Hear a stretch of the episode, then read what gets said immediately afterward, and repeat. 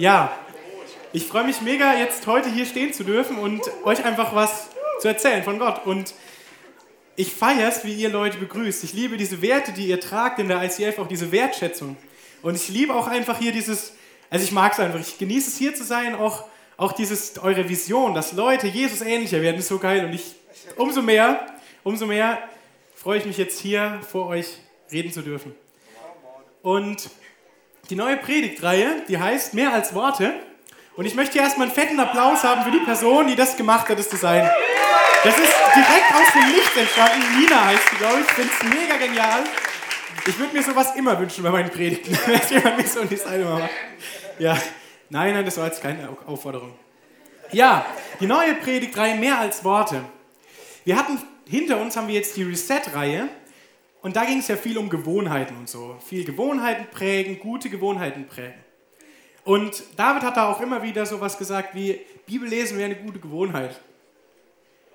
Und da drängt sich doch die Frage auf, wieso ein junger, dynamischer, moderner, kraftvoller Pastor seinen Leuten vorschlägt, dass sie ein uraltes Buch lesen, das schon so alt ist, dass man es, also da gibt es schon Exemplare von noch vor 2000 Jahren, die man kaufen kann, wahrscheinlich so. Zumindest Altes Testament.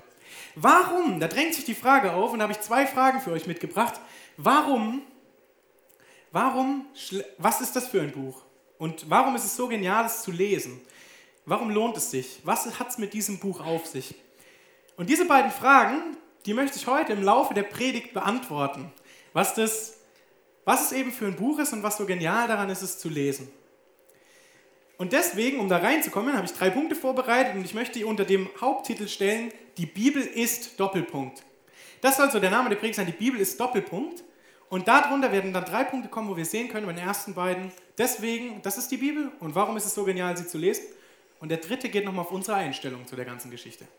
Dazu lade ich euch ein und wir fangen an mit, die Bibel ist Doppelpunkt und ich behaupte, sie ist das Wort Gottes. Die Bibel ist das Wort Gottes. Und jetzt könnt ihr sagen, ja, wie kommst du da drauf? Und zuallererst möchte ich einfach mal sagen, die Bibel sagt es selbst von sich. Sie sagt es über das Alte Testament und ich habe euch da einfach ein paar Sachen mitgebracht, wo ich mal nachgeschaut habe. Das erste ist, in der Bibel, im Alten Testament, steht 400, 479 Mal, so spricht der Herr. Und ich habe es genau in dem Wortwahl eingegeben beim Bibelserver, hat es ausgespuckt.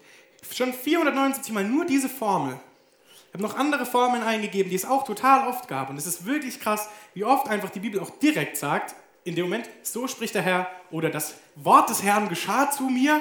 Oder also sowas in die Richtung, dass es deutlich macht, hey, das ist, was da jetzt steht, das ist von Gott. Und es wird sogar extra nochmal gekennzeichnet. Das AT behauptet es von sich, das Alte Testament.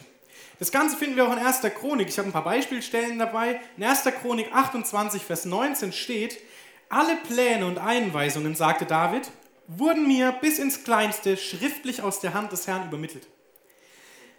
An dieser Stelle will David den Tempel bauen, gibt seinem Sohn die Anweisung, wie er das macht und sagt, hey, da, er nimmt Bezug auf 2. Mose, sagt, da wurde das ganz eindeutig beschrieben. Er sagt damit, das, was Mose da gesagt hat, das ist ganz eindeutig aus Gottes Hand schriftlich von ihm jetzt hier festgehalten. Damit sagt David, das, was Mose geschrieben hat, ist Wort Gottes, von Gott eingegeben. Er belegt es, er sagt, das ist das Wort Gottes. Und das Ganze finden wir nicht nur vom Alten Testament übers Alte Testament, sondern auch das Neue Testament sagt über das Alte Testament, dass es von Gott ist. Ich hab, es gibt noch viel mehr Stellen, aber ich habe jetzt mal diese zwei rausgegriffen. Und die, die Neutestamentliche steht in Apostelgeschichte 1, Vers 16. Da steht, da war gerade äh, Judas, kennt ihr, ne? Der hat ja Jesus verraten und hat sich dann umgebracht. Und dann haben die Neuen gewählt, einen Neuen, der den Platz ausfüllt. Und dann hat Petrus gesagt, Brüder, es muss sich erfüllen, was die Schrift Gottes über Judas gesagt hat, der die Tempelwache zu Jesus führte damit er verhaftet werden konnte. Schon vor langer Zeit wurde dies durch den Heiligen Geist vorausgesagt, der durch David sprach. Und Petrus nimmt hier Bezug auf einen Psalm. Er nimmt einen Bezug auf den Psalm 109, Vers 8, wo steht, er soll ein kurzes Leben haben und sein Amt gibt einem anderen. Wie krass ist das, Leute, jetzt mal ehrlich, überlegt euch das mal. Was da, dass das da so steht, was Petrus hier sagt, ist, das wurde schon vorher prophezeit, ganz früher im Alten Testament. Und er sagt damit, das ist von Gott. Er sagt, wie es der Heilige Geist vorausgesagt hat durch David. Der Heilige Geist hat es David gesagt und so hat es David aufgeschrieben. Wow! Das gibt dem Ganzen mal eine krasse Autorität. Zumindest sagt die Bibel das von sich selbst. Und das Neue Testament, das sagt es auch von sich selbst. In 1 Timotheus 5, Vers 18 steht, denn die Schrift Gottes sagt, hindert einen Ochsen nicht am Fressen, während er das Korn drischt. Und an anderer Stelle steht, wer arbeitet, hat auch Lohn verdient. Der Inhalt davon ist erstmal nicht so wichtig. Für uns ist wichtig, dass hier eine alttestamentliche Stelle steht. Das mit dem Ochsen steht in Mose. Und dann steht eine Lukas-Stelle, die hat Jesus gesagt, dass eben jemand, der arbeitet, auch Geld verdienen soll dafür. Damit sagt Paulus an dieser Stelle also, das Alte Testament und das Neue Testament ist auf gleicher Ebene, es ist beides von Gott eingegeben. Er sagt es hier, dass es, dass es und geschrieben, die ihm Gott ihm gab. Ah, sorry. Ähm, denn die Schrift Gottes, er sagt die Schrift, das ist alles die Schrift von Gott, ist von Gott eingegeben, Altes und Neues Testament. Da geht Paulus an dieser Stelle ganz deutlich davon aus. Petrus sagt außerdem über Paulus, das finden wir in 2. Petrus 3, Vers 15, 16a, und denkt daran, Gott wartet, damit die Menschen gerettet werden. Das hat euch ja auch unser lieber Bruder Paulus mit der Weisheit geschrieben, die Gott ihm gab. Und dies in all den Briefen, in denen er sich dazu äußert. Petrus sagt von Paulus, und das Wichtige hier, Paulus war zu dem Zeitpunkt schon tot. Es waren alle Briefe schon da. Und Petrus sagt, das, was Paulus hier hat, ist alles, was Gott ihm gegeben hat. Alle Paulusbriefe sind von Gott, sagt zumindest Petrus. Und so gibt es es immer wieder. Ich habe da noch viele Stellen, ich, ich überspringe das jetzt. Ich glaube, ihr habt es begriffen, was ich euch deutlich machen will. Es gibt so viele Stellen, wo das Alte Testament belegt wird durchs Neue Testament. Das Neue Testament sagt, hey, das ist Gottes Wort. Und im Neuen Testament wird auch immer wieder deutlich, hey, wir sind Gottes Wort. Und den Anspruch hat die Bibel. Die Bibel sagt von sich selbst, dass sie Gottes Wort ist. Und jeder, der das geschrieben hat, hat auch geschrieben mit dem Wissen, ich schreibe hier gerade Gottes Wort auf. Wichtig, deswegen wenn das so stimmt, die Bibel sagt von sich, jedes Wort, das da steht, ist so von Gott gewollt an dieser Stelle. Das ist einfach nur krass. Das ist einfach nur faszinierend. Und ich verstehe es, wenn ihr jetzt sagt, toll, kann man jetzt so sehen. Wenn das die Bibel über sich sagt, dann ist es ja jetzt noch nicht so eine große Aussagekraft. Wenn ein Buch von sich selber sagt, ja, ich bin jetzt Gottes Wort, dann, ja, das möchte ich jetzt auch mal bewiesen haben. Zum Beweis habe ich euch was mitgebracht. Und zwar, in der Bibel werden Vorhersagen gemacht über Dinge, die eintreten sollen, im Alten Testament und auch im Neuen Testament. Und diese Vorhersagen sind teilweise so, irre, so irrealistisch, so wissenschaftlich nicht möglich. Und ich habe euch mal zwei mitgebracht. Eine, die sich in der Bibel selbst erfüllt hat. Da hat das Alte Testament was über das Neue gesagt, was da passieren wird. Und es wird aufgegriffen. Und ich habe noch eine zweite dabei. Da sagt das Alte Testament was und es tritt ein und es wird in der Bibel nicht mehr erwähnt, aber wir können es heute nachprüfen. Das ist belegt. Das erste Beispiel ist in Jesaja 7, Vers 14. Da steht: Deshalb, Jesaja 14, Vers 7. Wir warten noch kurz, damit ihr mitlesen könnt. Deshalb wird der Herr selbst das Zeichen geben. Seht, die Jungfrau wird ein Kind erwarten, sie wird einen Sohn das Leben schenken und er wird Immanuel genannt werden. Das heißt, Gott ist mit uns. Eine Jungfrau wird schwanger werden. Hey, ja, hört man nicht so oft, passiert nicht alle Tage, vielleicht hören es Frauenärztinnen öfter. Ey, ja, genau.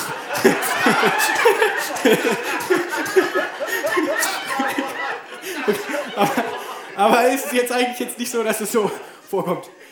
Aber in Matthäus 1, Vers 18 sagt Matthäus und nimmt Bezug auf diese Stelle, und so wurde Jesus Christus geboren. Maria, seine Mutter, war mit Josef verlobt, aber noch vor ihrer Hochzeit wurde sie, die noch Jungfrau war, schwanger durch den Heiligen Geist wow, das erfüllt sich. Das Neue Testament sagt, hey, das hat sich erfüllt in Jesus. Jesus ist in vielen Dingen die Erfüllung von Prophezeiungen. Jetzt sagt ihr vielleicht, ja, da steht ja Jesus und da vorne sagt der Immanuel, was ist das jetzt? Hier wichtig, Matthäus schreibt es im Wissen, dass seine Leser das verstehen werden. Die werden damit kein Problem haben, das wusste er. Weil dieser Name Immanuel heißt Gott mit uns. Der steht für etwas. Jesus steht für das Gott mit uns. Jesus Christus heißt, ähm, Gott rettet. Gott ist Hilfe, Gott ist Heil. Und das verbindet sich. Deswegen Jesus als Immanuel. Deswegen singen wir das auch in manchen Liedern. Vielleicht hast du es heute das erste Mal gehört, warum das so ist. Das tritt da ein. Gut, ich kann es immer noch verstehen, dass ihr sagt, ja, es ist auch wieder innerbiblisch. Aber ich habe noch eine krasse Sache dabei, die finde ich, das ist eine der faszinierendsten Sachen, finde ich. Also, wie das passieren konnte. In Ezekiel 26, Vers 1 bis 6. Das ist jetzt ein bisschen, aber hört zu, ich versuche es dabei auch immer wieder zu erklären.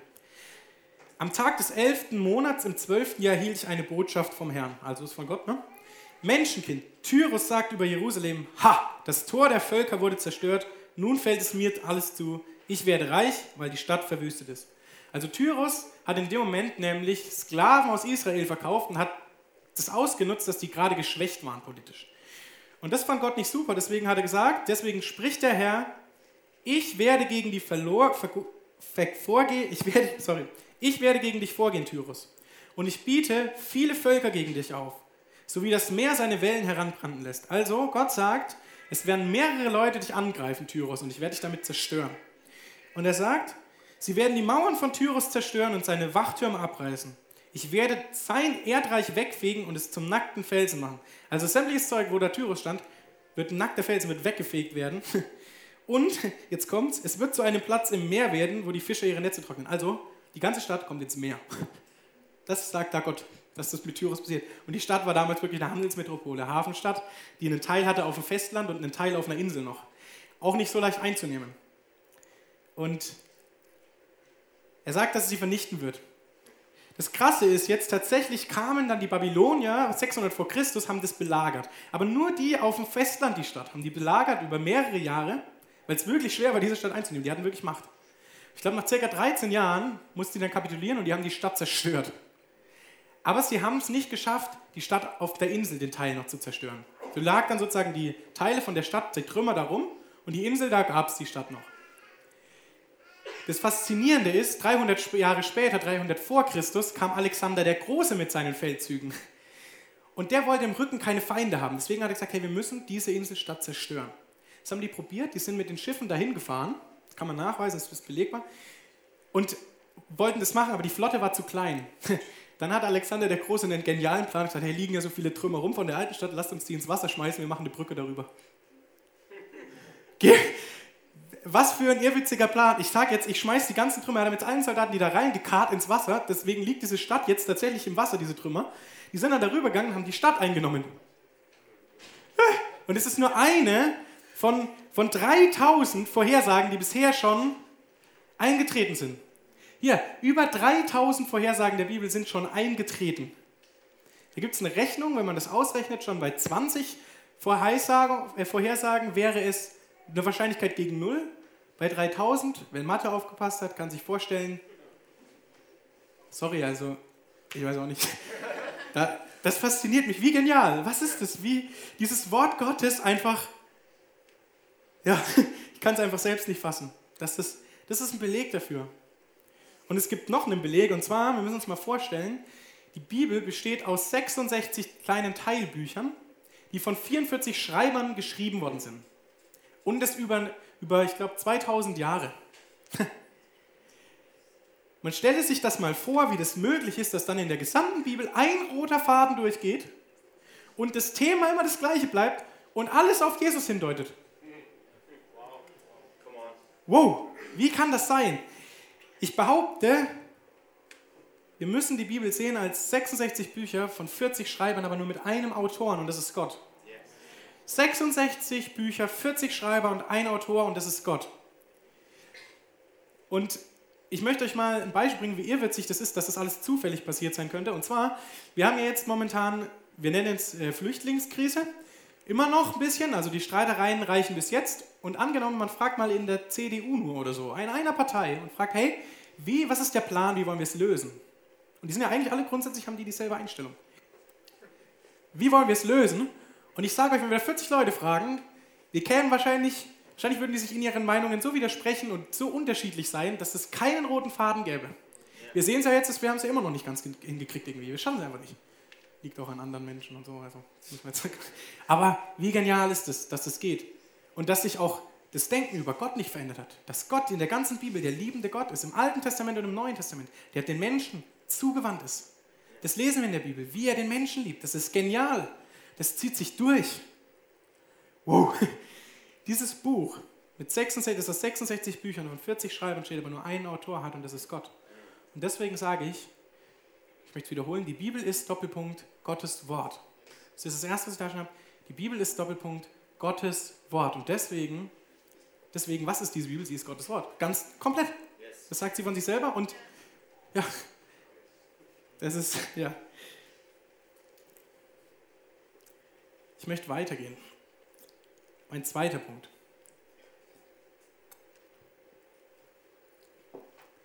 Die Bibel ist, Doppelpunkt, essentiell. Bisschen Fachchinesisch, ne? was ist jetzt essentiell? Oh. Essentiell habe ich in Biologie gelernt.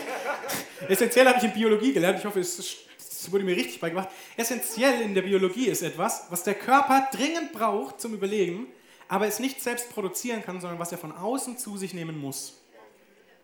Ich würde sagen, das ist die Bibel. Die Bibel ist essentiell. Ich muss es mir zu mir nehmen. Sie ist wichtig, ich brauche sie auch. Und zu was ist sie essentiell? Das wollen wir uns jetzt anschauen. Im 2. Timotheus 3, Vers 16 bis 17, das sagt sie nämlich auch über sich selbst. Sie sagt, hier schreibt Paulus, die ganze Schrift ist von Gottes Geist eingegeben und kann uns lehren, was wahr ist und uns erkennen lassen, wo Schuld in unserem Leben ist. Sie weist uns zurecht und erzieht uns dazu, Gottes Willen zu tun. Durch die Schrift bereitet Gott uns umfassend vor und rüstet uns aus für alles, was wir nach seinem Willen tun sollen. Die Bibel sagt von sich, wie wieder, sie ist Gottes Wort, aber sie sagt auch, wir lernen dadurch, was wahr ist. Was heißt es? Wir lernen, wer Gott ist, wie Gott ist, wie er liebt, wie seine Gerechtigkeit funktioniert, was er denkt, was, was, was wir, wie wir Menschen sind, was wir brauchen, wie das im Himmel mal sein wird, wie Jesus drauf war. Das sagt uns die Bibel, was wahr ist. Es lehrt uns, sie lehrt uns, was wahr ist, weil es Gottes Wort ist, das wahr ist. Und dabei erkennen wir auch unsere Schuld. Die Bibel, beim Lesen der Bibel, das habe ich oft erlebt schon, dann wird einem der blinde Fleck bewusst in seinem Leben. Blinder Fleck kennen wir, sowas, wo man irgendwie gar nicht merkt, dass man da einen Fehler hat. Und ich habe das erlebt, ich habe es erlebt in, in meiner Beziehung. Ähm, meine Verlobte kann davon ein Lied singen, das war nicht so schön. Ähm, wo man einfach gemerkt hat, da passt was nicht, wir müssen was ändern. Und da hat Gott was Neues geschaffen, was Besseres, was Gutes. Und das passiert nicht nur bei mir in Beziehungen, sondern auch in dem, wie ich, wie ich lebe, wie ich mit anderen umgehe. Erkenne ich auch durchs Bibellesen, hey Junge, das war jetzt mal wieder richtig, richtig scheiße, was du da gemacht hast. Denk da um. Und sie bringt in mir auch Umdenken das sagt sie auch hier, das ist ja echt das Faszinierende, sie sagt, sie weist uns zurecht und erzieht uns dazu, Gottes Willen zu tun. Sie sagt uns nicht nur, was Gottes Wille ist, sie sagt uns, was Gott denkt, wie wir leben sollen, wie wir handeln sollen, das sagt sie uns, aber nicht nur das, sie erzieht uns auch noch dazu. Also das bedeutet, wenn ich die Bibel lese, werde ich automatisch mehr und mehr Gottes Willen tun. Wenn ich die Bibel lese, werde ich automatisch mehr und mehr Gottes Willen tun, weil es ist Gottes Wort. Und was ich höre, was ich zu mir nehme, das prägt mich.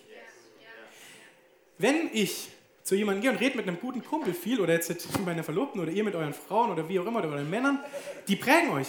Das wird euch prägen. Und, das, und so wird auch, wenn man sich Zeit nimmt, Gottes Wort zu hören und zu lesen, dann wird es dich prägen. Es wird dich umstrukturieren und dich dazu erziehen, Gottes Willen zu tun. Und sein Wille wird immer mehr in deinen Willen werden. Du wirst immer mehr so denken, wie Gott denkt. Du wirst immer mehr das dir wünschen für Menschen. Du wirst diese Liebe auch den Menschen geben können, die Gott hat, weil du die Liebe von ihm bekommst. Und sie sagt auch, durch die Schrift bereitet Gott uns umfassend vor und rüstet uns aus für alles, was wir nach seinem Willen tun sollen. Steht es nochmal mit seinem Willen. Und hier an der Stelle möchte ich darauf hinweisen, ich habe die Stelle nicht mit dabei, aber es ist Matthäus 28, Vers 18 bis 20, da steht das, wir dazu beauftragt sind, zu allen Völkern zu gehen und denen von Jesus zu erzählen, sie zu taufen und ihnen zu erklären, wie sie Jesus nachfolgen können, wie man so schön nennt, also wie sie Jesus ähnlicher werden können. Dazu befähigt uns die Bibel, dass wir dann Zeugnis geben können, dass wir Mut bekommen, auch Leute davon zu erzählen, dass wir, wie Paulus sagt, ich fürchte mich des Evangeliums nicht. Es ist eine gute Botschaft, ich bin stolz darauf, das zu sagen. Und wenn die Leute dann über mich lachen, dann habe ich nicht das Problem, sondern die haben ein Problem, weil sie Gott auslachen. Und letztlich ist es das Gottes Evangelium, das ich verkündige. Die Bibel gibt uns dazu Mut. Sie lehrt uns beten, für Leute zu beten, auch für sowas zu spenden, zu sagen, hey, ich gebe mein Geld auch dahin, dass noch mehr Leute Jesus kennenlernen. Das muss unser Denken sein. Es geht nicht nur darum, ich finde es super genial. Es ist wichtig, dass wir hier sind und dass hier was passiert. Aber Gott sieht nicht nur Villingen, Gott sieht die ganze Welt. Er sagt, die ganze Welt soll ihn kennen. Das, das ist nochmal ein größeres und so müssen wir denken. Das, was wir hier tun, dient uns, um Jesus ähnlich zu werden und es dient aber auch der Welt, damit sie Jesus kennenlernt. Und somit, weil ja die Bibel uns so prägt, immer ein ähnlicher zu werden, wie Gott ist, sage ich, sie ist essentiell, um Jesus oder Gott ähnlicher zu werden. Ich behaupte, die Bibel ist unerlässlich dafür, das Lesen der Bibel ist unerlässlich dafür, dass man Gott ähnlicher wird. Ich habe am Anfang die Vision angeschnitten, habe gesagt, da steht das drin und ich finde es genial, dass diese Vision heißt, Jesus ähnlicher zu werden. Und wenn ihr hier seid, denke ich, dass viele, viele von euch sagen würden, ja, das ist mein Wunsch, ich will Gott ähnlicher werden. Ich habe einen guten Tipp für euch, lest die Bibel. Ist ziemlich simpel eigentlich. Sie ist essentiell notwendig, um Jesus Gott immer ähnlicher zu werden. Und essentiell heißt auch, dass es nicht ohne sie geht. Es geht nicht ohne sie. Und das Krasse, die Macht der Bibel sehen, erkennen wir auch daran, dass der Teufel immer wieder versucht, das Wort Gottes madig zu machen. Der erste Angriff vom Teufel ging gegen das Wort Gottes. Im Garten Eden, an der Eva stand die dort und der Teufel hat zu ihr gesagt, hey du, hat Gott wirklich gesagt? Angezweifelt, das Wort Gottes angezweifelt, in Misstrauen gebracht, umgedreht. Das ist das, was der Teufel versucht, das Wort Gottes umzudrehen, weil er weiß, wenn wir das Wort Gottes kennen, hat er nicht mehr diese Macht auf uns, die er vielleicht noch so jetzt, auch wir sind frei, wir sind frei auf jeden Fall. Trotzdem merken wir, dass manchmal Angriffe einfach kommen. Und wie auch Jesus, ganz ehrlich, Jesus steht in der Wüste, wird angefochten vom Teufel und der Teufel nimmt die Bibel und sagt, hey, der Herr hat auch seinen Engeln befohlen, dass du äh, hier runterspringen kannst vom Tempel und er würde dich auffangen. Der Teufel möchte Jesus dazu bringen, etwas anderes zu missachten, weil in der Bibel steht auch, und das sagt Jesus dann, dass wir unseren Herrn, unseren Gott nicht versuchen sollen. Wir sollen nicht ihn ausprobieren, nicht austesten, indem sagen, okay, jetzt springe ich mal runter, bin ich lebensmüde, wird er schon machen. Und so, wenn sogar der Sohn Gottes, wenn Jesus dem Teufel kontert mit dem Wort Gottes, mit dem, was auch festgeschrieben steht, wie viel mehr müssen wir uns darum bemühen, dass wir es so kennen und können, dass wir damit antworten können. Und dann wird da auch keine Macht mehr, kein, keine Sache kann uns man ja an uns rütteln. Es wird uns Kraft geben. Ich komme zu meinem letzten Punkt und der dreht sich mehr um dich. Der vorherige jetzt war, es ist essentiell, um Gott Jesus ähnlicher zu werden. Der letzte Punkt geht mehr um uns, wie wir das sehen. Der letzte Punkt soll heißen, die Bibel ist Doppelpunkt, die Norm deines Lebens, Fragezeichen, Ausrufezeichen. Die Bibel ist Doppelpunkt, die Norm deines Lebens, Fragezeichen, Ausrufezeichen. Lass mich das dir verdeutlichen. Ich habe extra meine tote Baumversion dabei. Ähm, ähm, wir können die Bibel nehmen und sagen, okay, es ist Gottes Wort. Und ich kann trotzdem sagen, okay, aber mein Wort zählt mehr, ich stelle mich da drüber. Ich bin trotzdem noch der Maßstab in meinem Leben. Ich bin die Norm. Also Norm, so dieses, das, was wirklich zählt, das, was bestimmt. Ich sage, wie es ist. Ich glaube daran, wie, wie alles gelebt wird. Ich glaube, ich weiß, wie, wie alles funktioniert. Oder ich sage, das ist Gottes Wort, das ist die Norm im Leben, die muss ich über mich heben. Die steht über allem von mir. Das, was da drin steht, steht über mir. Und deswegen die Frage, stellst du dich über die Bibel oder die Bibel über dich? Stellst du dich über die Bibel oder die Bibel über dich? Und da wir jetzt herausgefunden haben, dass die Bibel von sich sagt, sie ist Gottes Wort, heißt es anders, stellst du Gott, dich über Gottes Wort oder Gottes Wort über dich? Also bist du, stellst du Gottes Meinungen über dich oder stellst du dich über sie, sagst du, ich weiß es besser? die Frage ist mal gut, wenn wir uns die mal stellen. Wie sehen wir das? Liest du die Bibel auch, um das zu bekommen, diese Aussagen von Gott über dich, dass du das auch immer mehr und mehr kennst? Wenn das doch Gottes Wort ist, dann ist es doch das, was richtig ist und was wichtig ist für dein Leben. Wenn es das ist, wie du Gott ähnlicher wirst, dann ist doch das das, was richtig ist und was wichtig ist in deinem Leben. Und in meinem Leben. Und ich möchte eine steile These raushauen. Ich sage, wie oft, wie oft und wie lange du die Bibel liest, zeigt, wie wichtig dir Gottes Meinung ist. Wie oft und wie lange du die Bibel liest, zeigt, wie wichtig dir Gottes Meinung ist. Lass es mich dir kurz erklären. Weil, wenn das da drin steht, Gottes Wort ist und ganz eindeutig, das ist, was Gott ist, die direkte Gottes Wort, dann heißt es doch, wenn ich Gott ähnlicher werden will, dass ich mich darum kümmere, mit der Person Zeit zu verbringen. Jetzt sagst du vielleicht, ja, aber der Pastor, der erzählt es mir auch am Sonntag und mein Small Group Leiter erzählt es mir, was brauche ich, das, das reicht doch schon. Ich muss das nicht selber lesen. Dann lass mich dir ein Beispiel erzählen. Stell dir vor, du willst richtig viel Geld machen. Du willst ein Manager sein, der richtig, richtig viel Geld macht. Ähm, und du schaffst es aber nicht so ganz. Aber ein Kumpel von dir, der war auf einem Vortrag von jemandem, der wirklich ein richtig krasser Manager ist.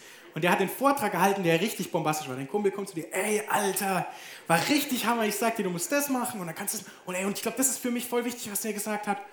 Und du denkst dir so, hm, ja stimmt, ey, jetzt muss ich auch mal, hm, was, was hat er da nochmal gesagt? Und dein Kumpel erzählt dir so und er sagt aber auch, oh ja, aber ich, ich bin mir bei dem einen Punkt auch nicht mehr so ganz genau sicher oder so. Oder, aber ja, das müsste schon so gewesen sein. Die so, hm, okay, ich probiere es mal so aus. Und dann bei deinem Kumpel, bei dem passiert wirklich was. Dem seine Firma kriegt einen Aufschwung. Und du stehst dort und es geht auch ein bisschen. Es wird auch besser, aber du merkst irgendwie so ganz auf dich angepasst und so wie es eigentlich, das ganze Reinform von dem ist es nicht. Jetzt hast du zwei Möglichkeiten. Entweder du gibst dich damit zufrieden oder du sagst, ja, ich melde mich auf dem Seminar von dem an. Dann gehst du zu dem Typ direkt hin, der erzählt dir, wie du es machen musst und dann kannst du es direkt so umsetzen. Und dann kannst du ihm sogar noch Fragen stellen, hey, weißt du, bei mir sieht es so und so aus, wie, wie, wie, wie kann ich das da direkt in der Situation auch machen? Und dann sagt er dir, ja, du musst da umstrukturieren, die Abteilung, die bringt dir nichts, du, hau die raus oder so. Und du wirst, und du wirst, du wirst da wachsen da drin einfach. Du wirst, deine Firma wird einen Aufschwung erleben. Das Bild steht dafür, ich kann mich entscheiden, entweder ich frage immer wieder, ich gehe hier zum Pastor und lass mir von dem erzählen, was Gott möchte, das ist sicherlich viel Gutes. 100 Pro. Weil er hat sich auch Gedanken gemacht. Aber es ist nicht, nicht direkt das, wie wenn du die Bibel liest und direkt an die Quelle gehst und Gottes Wort zu dir nimmst. Das ist ein Unterschied. Und ich weiß, wie schwer das auch fällt. Ich kenne das auch, ganz ehrlich. Wenn ich das doch alles weiß, dass es Gottes Wort ist, dass es essentiell wichtig ist, wieso tue ich mir da trotzdem immer wieder schwer, dieses Buch aufzuschlagen? Die Antwort ist, ich glaube auch, dass da jemand was dagegen hat, der Teufel hat was dagegen und unser Mensch in uns, der noch manchmal vielleicht so, der alte Adam, der dann, der dann so, der dann immer wieder so was sagt, so nach der Taufe so, hat Luther gesagt, kam einer zu ihm und hat dann erzählt, hey, ja, jetzt bin ich ja getauft und jetzt müsste ich eigentlich voll gut sein und so und irgendwie mein Leben müsste jetzt gut sein. Und meint Luther, ja, bist doch getauft worden, bist doch neuer Mensch. Meint das so, ja, hm, und Luther, hey, aber dein alter Adam ist doch ersäuft worden. Meint er so, ja, du, ich glaube, der Drecksack kann schwimmen. manchmal, manchmal ist es einfach auch so, dass noch unser, unser Alter sich immer wieder noch versucht, irgendwas zu rütteln. Und umso mehr wir da in dem Wort stark werden, in der Bibel stark werden, umso mehr werden wir Gott ähnlicher werden. Und dazu möchte ich dich ermutigen einfach. Und vielleicht hilft es dir einfach zu sagen, hey, wie im Herzog mit den Gewohnheiten. Wir haben ja jetzt auch den Bauplan, wie es funktioniert, das einzubringen in unser Leben. Letztes Jährige, vielleicht erinnerst du dich. Ähm, morgens Bibel lesen, fang mit fünf Minuten oder so an. Oder lad dir eine Hörbibel runter, wenn du zur Arbeit fährst, hör einfach Bibel. Ich habe angefangen, jetzt wirklich morgens einfach aufzustehen und zu sagen, ich esse jetzt mein Müsli und dabei höre ich einfach 20 Minuten lang die Bibel. Über Audible geht es ganz gut, das ist ein bisschen Schleichwerbung, aber es gibt sicherlich noch andere gute Sachen. Und da kann ich es einfach hören. Und ich merke, was mir das für eine Kraft gibt. Oder sagt ihr abends vorm Schlafen, hey, ich möchte noch fünf Minuten lesen. Und in fünf Minuten schaffen wir eigentlich schon ein Kapitel sogar. Ich möchte noch fünf Minuten lesen. Und fang so an. Und du wirst merken, du wirst einen Hunger bekommen, du wirst merken, es wird sich was verändern. Es wird in deinem Kopf, wenn sich Dinge aufploppen, oh Mist, das muss ich ändern in meinem Leben, da passt was nicht. Hey, das. Und Gott wird dir auch die Hilfe dabei geben, dass du dich verändern kannst nach seinem Bild. Oder lest die Losungen. Hol dir eine Bibel-App. Was auch immer.